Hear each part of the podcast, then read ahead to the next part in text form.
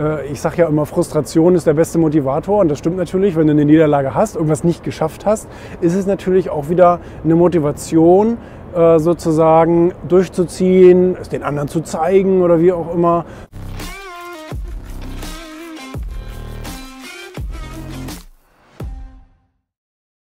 Von Niederlagen kannst du ja eben auch viel lernen. Das ist ja das Schöne. Niederlagen fühlen sich natürlich in dem Moment emotional erstmal ein bisschen blöd an, manchmal ein bisschen sehr blöd, aber du hast ja auch Vorteile, die du durch Niederlagen gewinnst. Und jetzt meine ich jetzt nicht irgendwie große Lebensniederlagen, sondern ja auch kleine Stolperfallen, wo man so, wo man so etwas nicht schafft, wo man sich etwas vorgenommen hat, sich einen Zeitplan gesetzt hat oder wie auch immer. Das passiert mir auch oft, gerade bei Zeitplänen.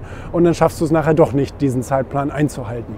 Und du kannst aber eben ja daraus lernen, dass du zum Beispiel dich überschätzt hast, dass du gedacht, hat, gedacht hast, du hast gewisse Fähigkeiten und Ressourcen, die du aber tatsächlich doch nicht oder noch nicht hast. Das heißt, daran kann man arbeiten. Ähm, es kann dich auch motivieren eben. Ne? Also es, äh, ich sage ja immer, Frustration ist der beste Motivator und das stimmt natürlich, wenn du eine Niederlage hast, irgendwas nicht geschafft hast, ist es natürlich auch wieder eine Motivation, äh, sozusagen durchzuziehen, es den anderen zu zeigen oder wie auch immer, ähm, wenn jemand da, da, dabei ausgelacht hat oder so, dass du es nicht geschafft hast.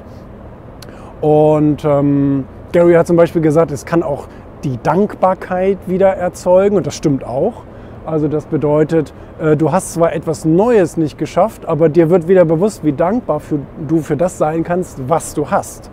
Ich meine, ich propagiere ja immer die Unzufriedenheit, weil dich das nach vorne bringt, aber ähm, trotzdem ja eben auch dankbar zu sein für das, was du im Leben alles hast. Ne? Und ähm, das sind alles so Themen, die dich äh, bei Niederlagen sicherlich auch ein Stück weiterbringen. Ne? Also nicht nur demotivieren, sondern im Gegensatz auch motivieren sollten. Also das heißt, wir müssen unsere Sichtweise auf Niederlagen oder Stolpersteine oder wie auch immer nicht erreichte Ziele ähm, müssen wir ja auch verändern, müssen wir in ein positives Licht rücken sozusagen, also eine, eine positive Assoziation damit schaffen, weil das Gegenteil von Erfolg ist ja nicht Misserfolg, sondern es ist ja ein ganz, ganz wichtiger Baustein des Erfolges.